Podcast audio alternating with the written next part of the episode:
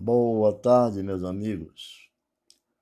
Hoje nós vamos falar da Bíblia para conhecer em profundidade a palavra de Deus. Vamos ler hoje o Evangelho segundo a Timóteo, capítulo 4, e o verso do 6 até o 9. Vamos falar no, capi... no versículo 6, que Paulo escreve a Timóteo e diz: Quanto a mim, estou sendo já oferecido por libação, e o tempo e o tempo da minha partida é chegado. Nós observando, nós observando, nós veremos aqui que Timóteo, Paulo já está comunicando a sua partida deste mundo para o chamado ao lado, ao seio do Senhor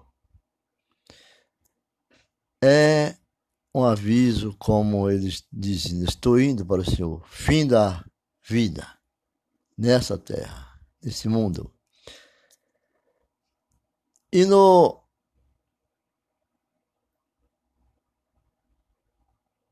e no verso 7, ele diz: Combati o bom combate, completei a carreira guardei a fé.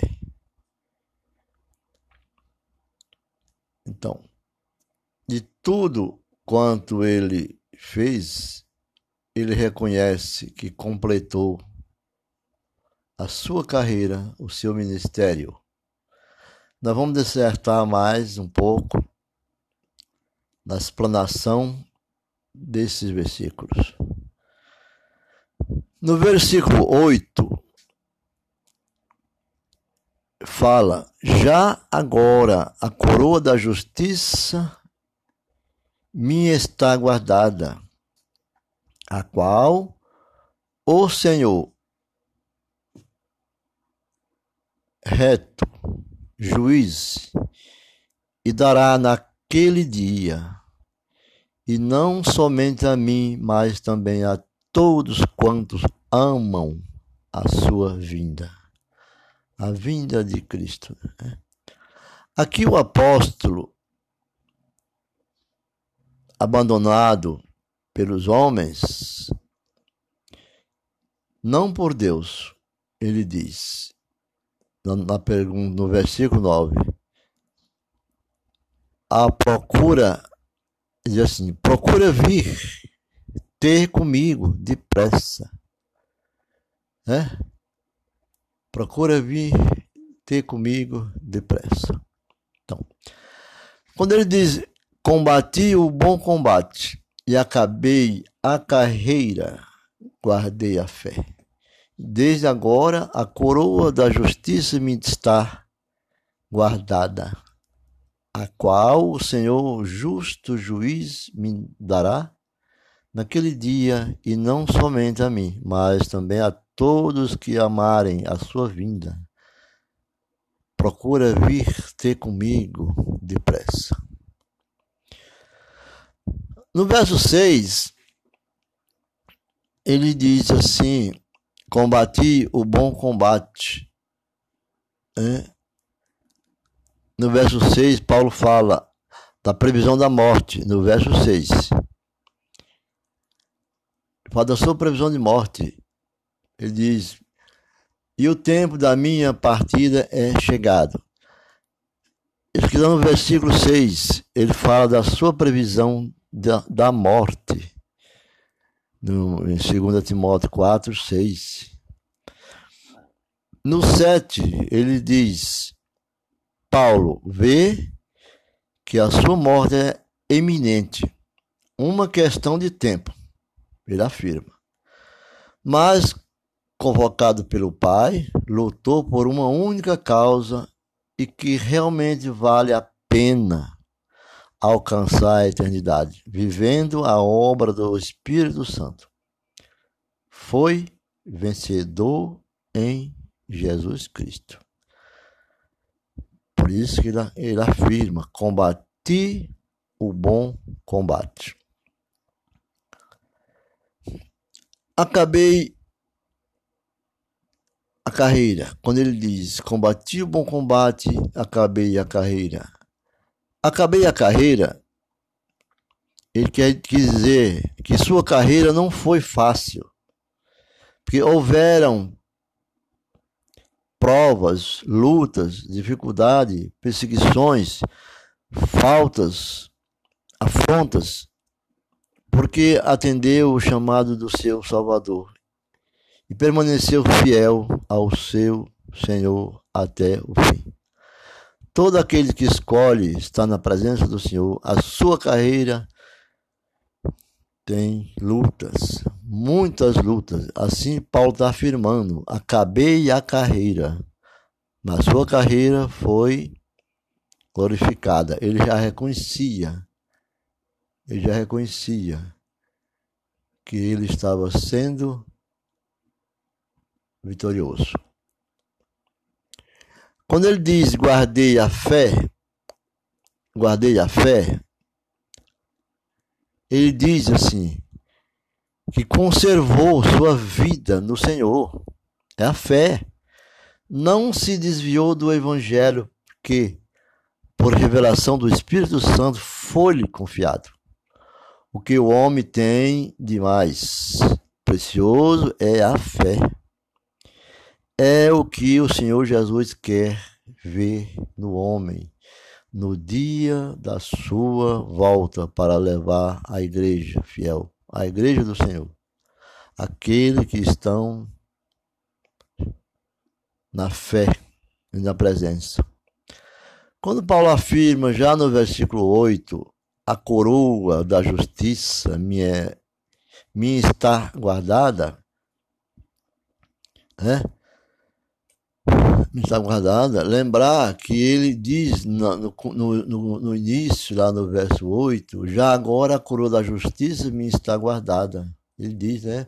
A qual o Senhor reto juiz e dará naquele dia.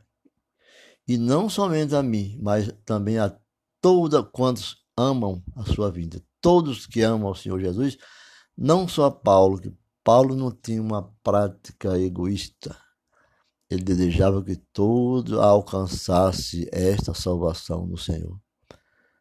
Né? Então, a coroa da justiça está guardada. Então,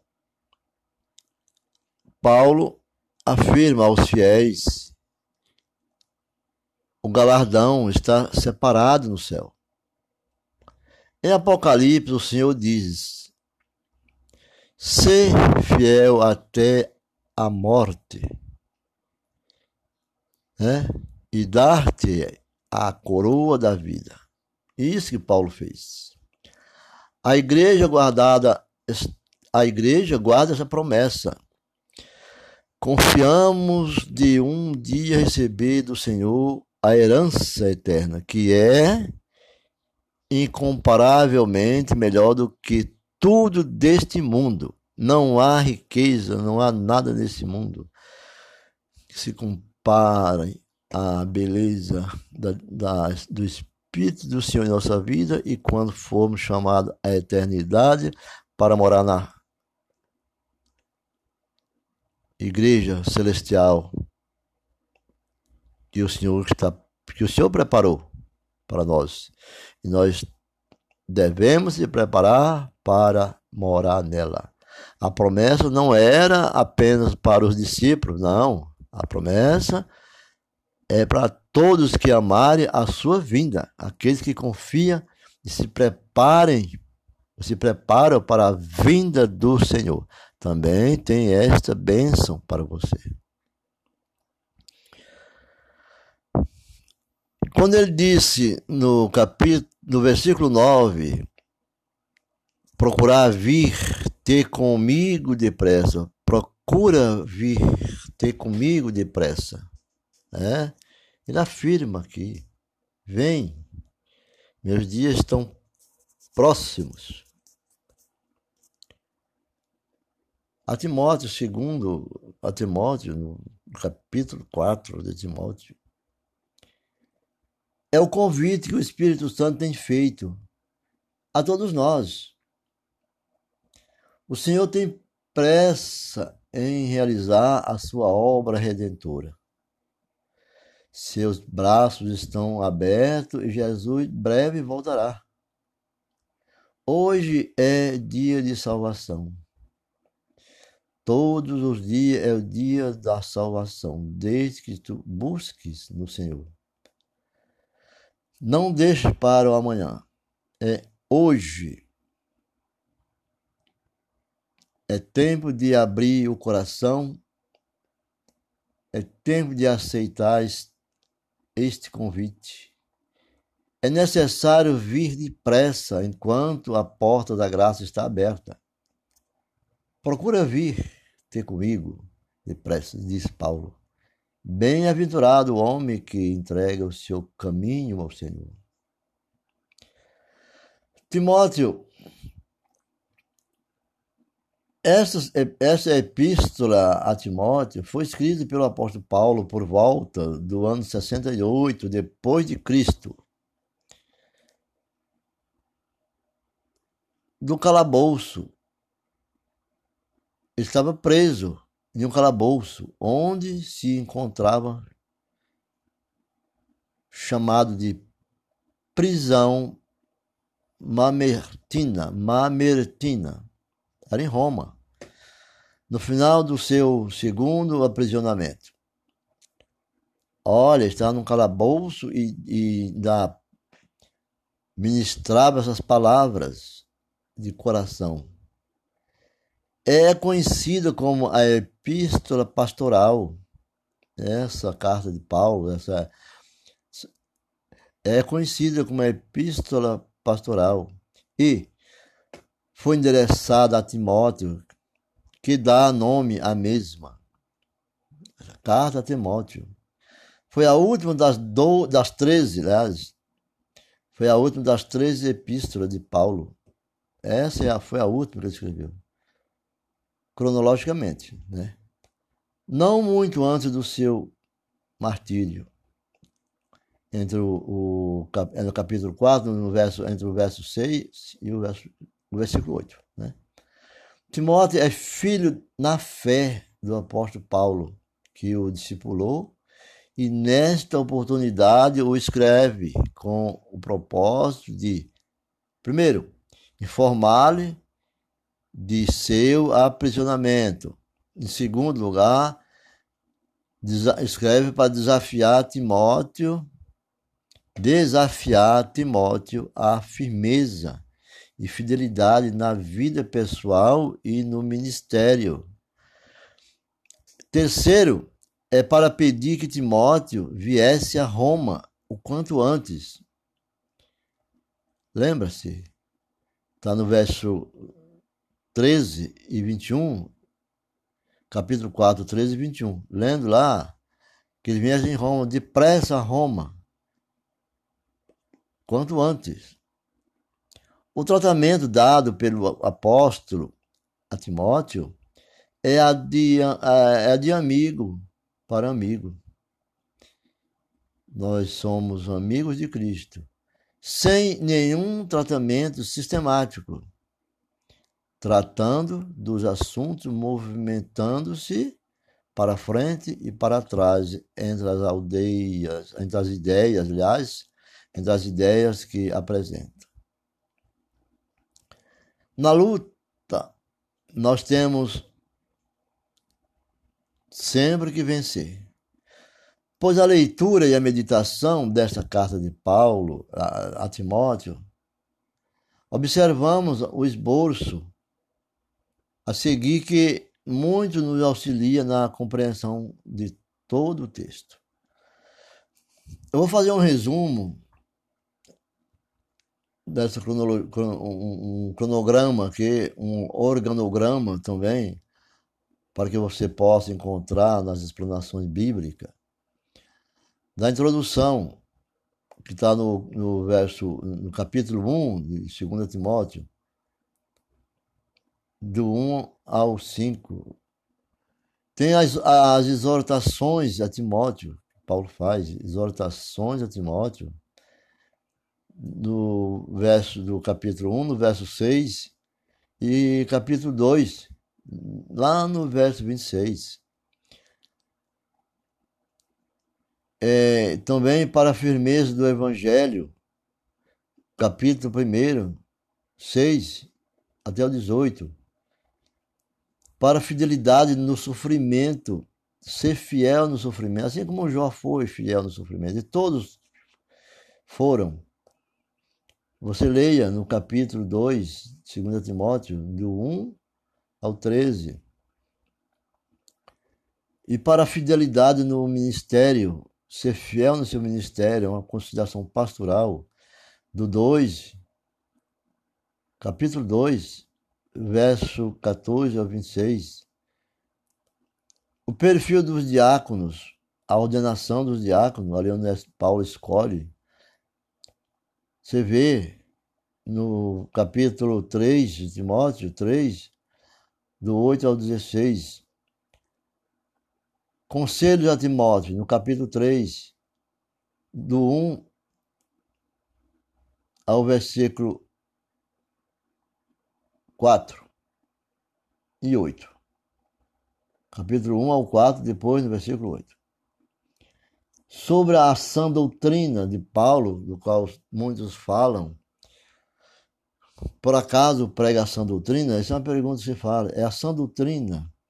Paulo explica a, sobre este lado, ação doutrina, no capítulo 3 de Timóteo, primeiro, é, 2 Timóteo, capítulo 3, no verso 10 ao 17, sobre o ministério, que conclui mesmo, que é no, no 2 Timóteo, no capítulo 4, do 1 ao 5, no qual nós lemos do, do 6 à frente, né? Mas esse início do quadro do 1 ao 5 é sobre o ministério. Então, a, as conclusões serão dadas no. Né? As informações é, do capítulo 4, do 10 ao 18. Ele informa a situação, né? Do, cap, do versículo 10 ao 18. E, a, e Paulo dá instruções a Timóteo. Ele instrui a Timóteo, ministra essas instruções. Não é pregação, é, é, é, é ministração. Paulo não pregava. Aqui, aqui Paulo está falando de instrução porque já era discípulo dele. No capítulo 4, do verso 9, 13 e 19, do 19 ao 22. Então, essas orientações de, de, de Paulo ao, ao filho espiritual, Timóteo, titulado segundo a Timóteo, ela é bem clara. Igualmente, a primeira epístola, o apóstolo Paulo exorta Timóteo a exercer o ministério que lhe foi confiado. Muita gente tem dificuldade. Qual o seu ministério? O que me faz temer o ministério? Porque eu não quero saber de nada mais na minha congregação, na minha igreja. Não quero nenhum ministério, vou ficar só ouvindo num cantinho. Diz, pastor, não quero obrigações de liderança, eu quero ficar no meu cantinho só ouvindo a palavra. Não é correto. Se você vem para Jesus, é para fazer o trabalho do qual ser imitador de Cristo. Então, o ministério que lhe foi confiado, você deve realmente buscar no Senhor. Se estiver fraco, você está forte. Ore pelo Senhor com toda a dedicação, amor e zelo. Porque são ensinos com aplicação prática também em nossos dias. Não, ter, não precisamos ter um linguajar, um vocabulário refinado, uma coisa muito clássica. Não. São simples a palavra do Senhor. A palavra, ela é simples. É amor. É o Espírito Santo que tem que fluir. Pelo que devemos estar atentos para o bom exercício do ministério pastoral, à frente do rebanho do Senhor. Eu falo ministério pastoral, porque o ministério é da pastoral da sua igreja, da sua congregação. O líder representa, né? Tudo isso. Ele representa o movimento que o Senhor fez nos seus três anos de, de ministério. Jesus falava ao povo, mas o povo não era. O povo não era ainda discípulo, nem discipulados. Eram as pregações feitas. E nós, quando assumimos esse ponto, estamos no caminho batizado no Espírito Santo de Deus, fomos nas águas porque nós estamos andando para o fim. Não há mais como não reconhecer, porque o ranking do mundo tá é de não ficção, não é mais ficção, é uma realidade. Agora estão sendo mostradas as autoridades e governamentais as, as autoridades de saúde pública andam divulgando todo tipo de diretriz para ajudar as pessoas a se protegerem contra a disseminação desse processo que atinge hoje do corona do COVID-19. Mas há outros contágios, contágios que os especialistas parecem incapazes de parar, não conseguem barrar a praga dos profetas avisando que o coronavírus é um sinal de que estamos no fim dos tempos. Os fins dos tempos não é com coronavírus, isso é uma nova era. Para nós cristãos, o fim do tempo é quando nós fomos chamados para a eternidade.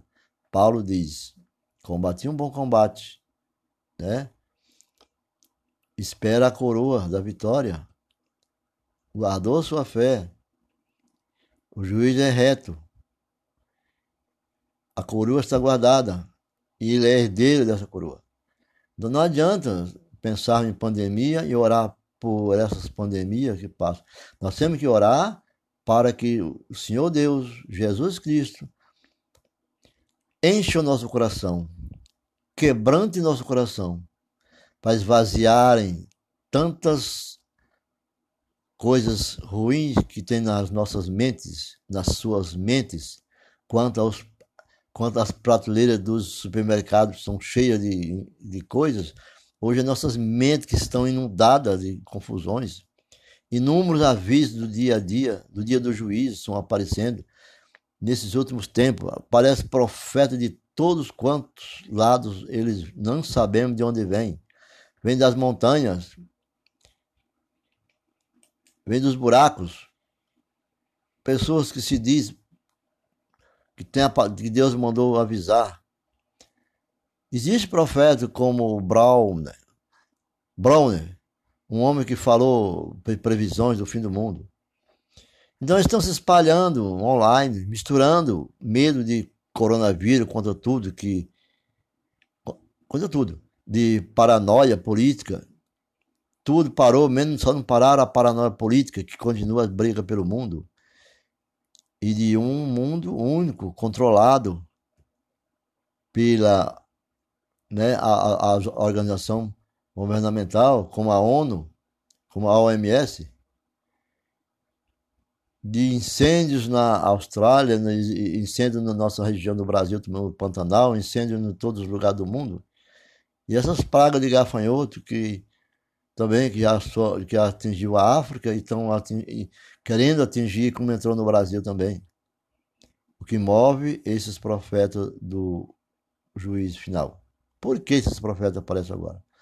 Lembramos que a palavra de Deus é a Bíblia. E nós devemos acreditar nas profecias apenas que está no Apocalipse. Esses profetas da pandemia costumam terminar suas previsões com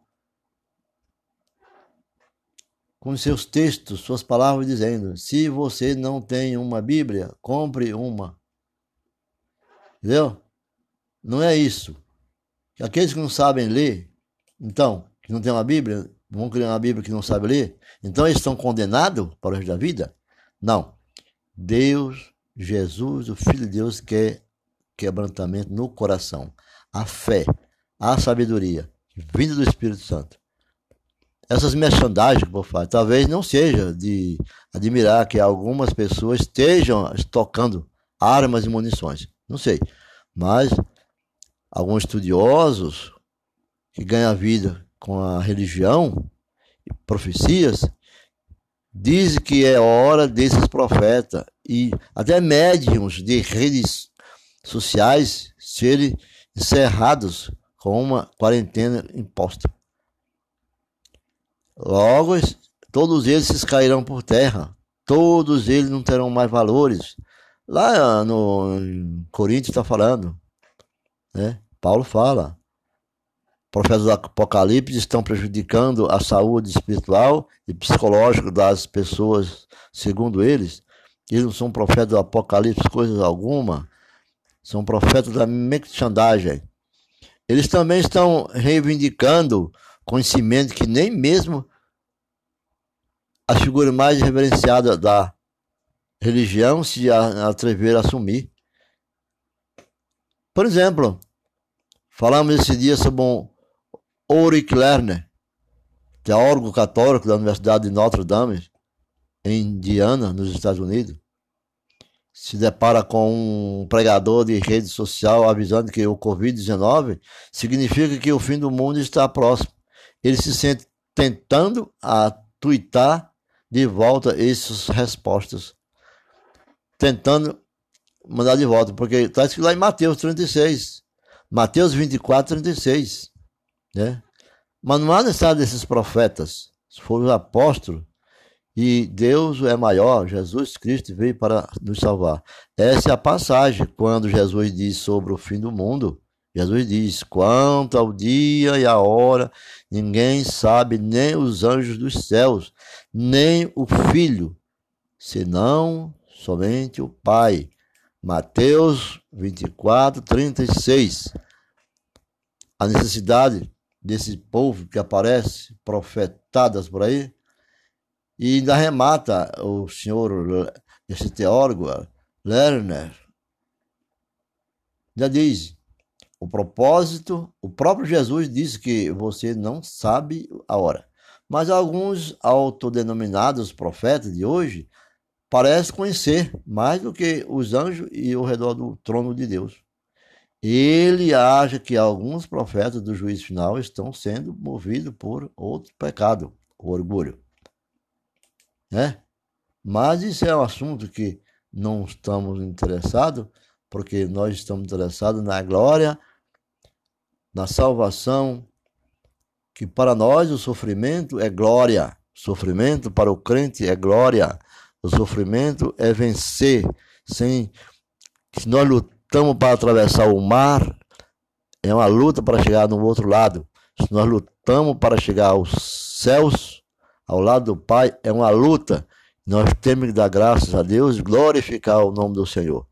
Porque, como diz o autor da obra, é o Criador, nosso Senhor Jesus Cristo, eu vim para trazer a salvação.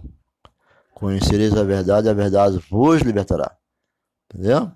Então, esses é, que andam, ninguém anda rejeitando a teologia da cultura, mas essa, essa cultura da teologia pop, descobrindo o Deus pelo qual ele vale a pena viver, em tradução livre, né? Se isso não é diabólico, eu não sei o que é afirma. Mas não devemos se preocupar, porque o que mais tem hoje são assuntos diabólicos nesse mundo. Mas nós temos o conhecimento e a bênção do Senhor, temos que trabalhar a nossa mente esvaziar desses pecados diabólicos que já existem pelo mundo nas redes sociais, né? tentando dominar as pessoas para o desespero. É uma pandemia cerebral, uma pandemia de fraqueza de mental que muitos deixam de orar porque não sabem mais ter uma mente pensativa, porque a mente, lembre-se, a mente ela mente. Já chamamos de mente. Nossa mente, né? Nossa mente. Num, cuidado para no, quando falar, a nossa mente tem a palavra de mente, de mentira, mente. Então, a mente mente. Então, vamos ter cuidado com aquilo que é espiritual, não a mente, o nosso coração falando com Deus. Fiquem com Deus, que Jesus o abençoe. Lembrando ainda que é, a Bíblia diz, lá em segundo, lá em Crônica, é, capi, é, dois, segunda crônica, né, no verso 7, 3 ao 15, diz o trecho da Bíblia em que Deus disse a Salomão.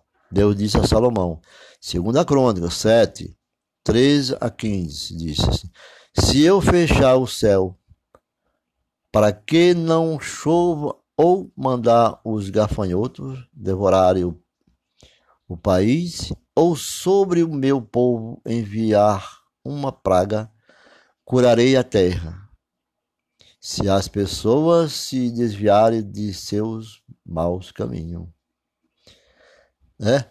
Então vamos cuidar, não vamos desobedecer o Senhor, vamos seguir a nossa leitura, vamos orientar aqueles que não sabem ler, vamos quebrantar o coração com a palavra dada por Deus, que o Espírito Santo ilumine e vamos ficar com essa crônica, com a segunda crônica, como diz o Senhor.